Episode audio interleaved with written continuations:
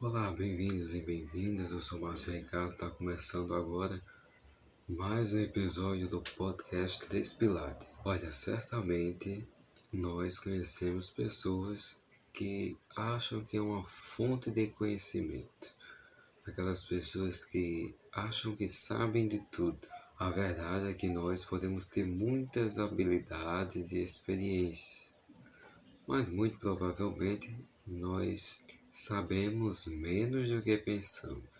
Por isso, ajusta teu fone do ouvido, aumenta o som, porque tá começando mais um episódio dos Três Pilares.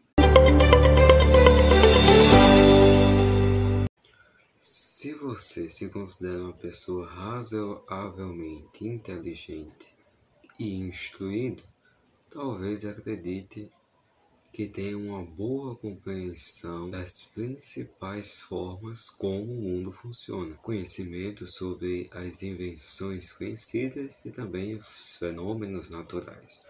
Agora pense no seguinte: como se forma um arco-íris? Por que os dias de sol podem ser mais frios do que os dobrados? Como um helicóptero voa? Como funciona a descarga do vaso sanitário? Você consegue dar uma resposta detalhada em uma ou mais dessas perguntas?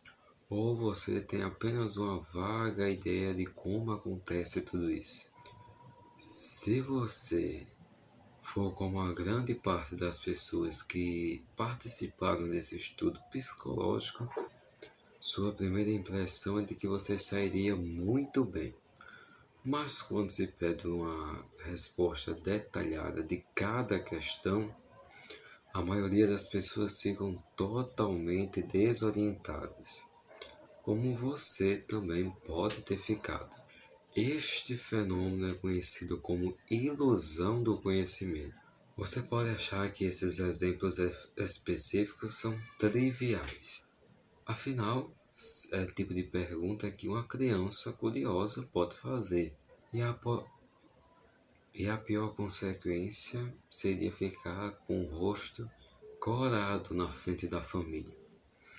Mas as ilusões do conhecimento podem prejudicar nosso julgamento em muitos campos. No ambiente de trabalho, por exemplo, pode nos levar a superestimar nosso conhecimento em uma entrevista de emprego, menosprezar as contribuições dos nossos colegas e assumir tarefas que somos incapazes de fazer. Muitos de nós atravessamos as nossas vidas alheios a essa arrogância intelectual e suas consequências. A boa notícia é que alguns psicólogos indicam que podem haver formas extraordinariamente simples de evitar nossa obscura armadilha do pensamento. Essas ilusões de conhecimento podem trazer consequências significativas.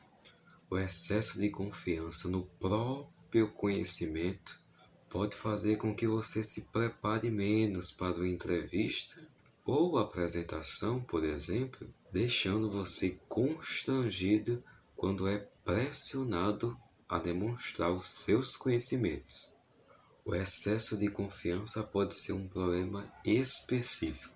Quando você busca uma promoção, ao observar as pessoas à distância, você pode acreditar que já sabe o que é preciso para o trabalho que já aprendeu todas as técnicas. Mas ao iniciar o trabalho você pode descobrir que precisava saber muito mais do que parecia.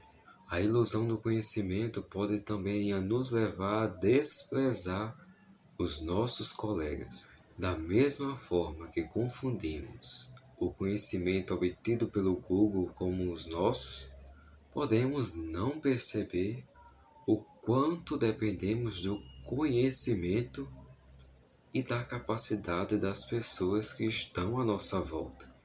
E se começarmos a acreditar que o conhecimento dos colegas é nosso, podemos ficar menos dispostos a lembrar e demonstrar gratidão por suas contribuições. uma forma de arrogância muito comum nos ambientes de trabalho. E superestimar o nosso conhecimento sem dar valor ao apoio que recebemos dos demais também podem criar sérios problemas quando tentamos seguir sozinho em um projeto solo. E o que nós podemos fazer para evitar essas armadilhas? Há uma forma bem simples: se testando.